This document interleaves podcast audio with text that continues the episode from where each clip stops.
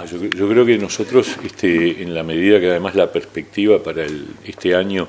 es otra vez un crecimiento incluso superior al que se pronosticaba cuando se diseñó el presupuesto, estamos hablando de una perspectiva de crecimiento de 3,8 para, para este año, este, y una previsión de creación de 40.000 nuevos puestos de trabajo, que ahí sí ya estaríamos superando por lejos los años 19 y 18 seguramente, este, eh, yo creo que hay una perspectiva muy, muy positiva, porque además es cierto lo que decía el presidente ayer, el Uruguay se posicionó muy bien en el contexto internacional, porque se destacó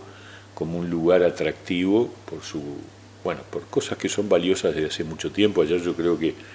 el presidente también este, eh, reconocía que estas cosas no se construyen en dos años que vienen de atrás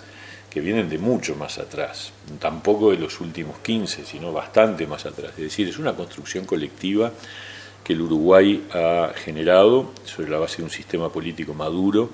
con partidos articulados, con una capacidad de, de, de construcción democrática, de respeto por lo institucional, de seguridad jurídica, a lo que le agrega ahora esa capacidad de responder a una situación inédita en un siglo, que es una pandemia. Entonces, hay muchas razones para venir a invertir al Uruguay, porque somos una este, excepción en una región muy inestable, en una región que lamentablemente no da garantías, nosotros sí las damos, y eso nos, nos lleva a, ser objeto de inversión extranjera, también porque el Uruguay tiene hoy capacidad para hacer una apuesta fuerte a la inversión en obra pública, también en vivienda,